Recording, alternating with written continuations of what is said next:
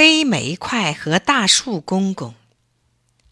有一天，从一条大路上开过来一辆大卡车，装着满满的一车煤，往前飞跑。这时候，有一块小石头正站在马路中间，咔的一下被大卡车的轮子压着了。小石头的身子挺光滑，它从车轱辘底下。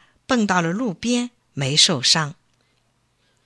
大卡车颠了一下，顶上面的一块煤被颠下来，滚到一棵大树边。煤块长长的出了一口气，对大树说：“好险呐，我的孩子，谢谢你，要不是你帮忙，我还不知道要滚到哪儿去呢。”大树看了看煤块，问。你在跟谁说话？谁是你的孩子？煤块挺亲热的叫了一声：“孩子，我跟你说话呢。”大树一听可生气了：“什么？你这个小小的煤块，怎么这样跟我说话？我今年七十三岁了，你看我旁边的这些小树，都叫我大树公公，可是你一块小小的煤。”还叫我孩子。旁边的一棵小树摇摇树枝说：“大树公公，你说的对，这小黑煤块太没礼貌了。”黑煤块看了小树一眼，又对大树说：“你别看我个头小，我的岁数可比你大多了，咱们还是一家人呢。”大树说。什么？你比我大，还是一家人？哈哈哈！真是笑话。你是黑莓，我是大树，我怎么会跟你是一家人呢？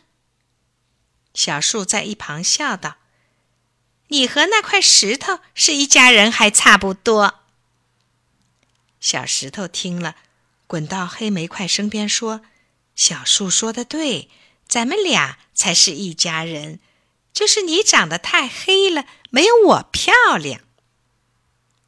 黑煤块没理小石头，又对大树说：“孩子，你别以为你年纪大，其实我的孙子的孙子比你的年纪还要大好多好多倍呢。”这时候，一位阿姨带着一个小男孩从这儿走过，这个小男孩叫小胜。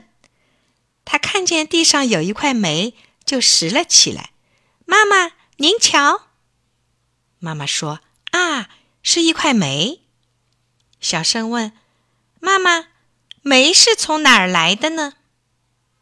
妈妈说：“煤是煤矿工人叔叔从地里挖出来的。”小盛说：“煤是从地里挖出来的，那它是石头变的吧？”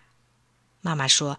不是石头变的，在很多很多年以前，地面上的大树被埋在很深很深的地下面，经过好多好多年以后，就变成了黑色的煤块了。小盛用手指着旁边的大树说：“煤原来是大树变的。那这棵大树要是埋在地底下。”好多好多年以后也会变成煤吗？妈妈一边点头一边说：“会的。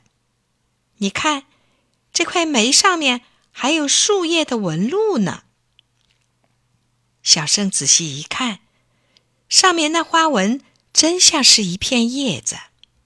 妈妈说：“有些煤块上还可以看见树干、树枝的形状呢。”小胜说。妈，我知道了，煤是大树变的。这时候，大树旁的小树悄悄地说：“大树公公，你听见了吗？”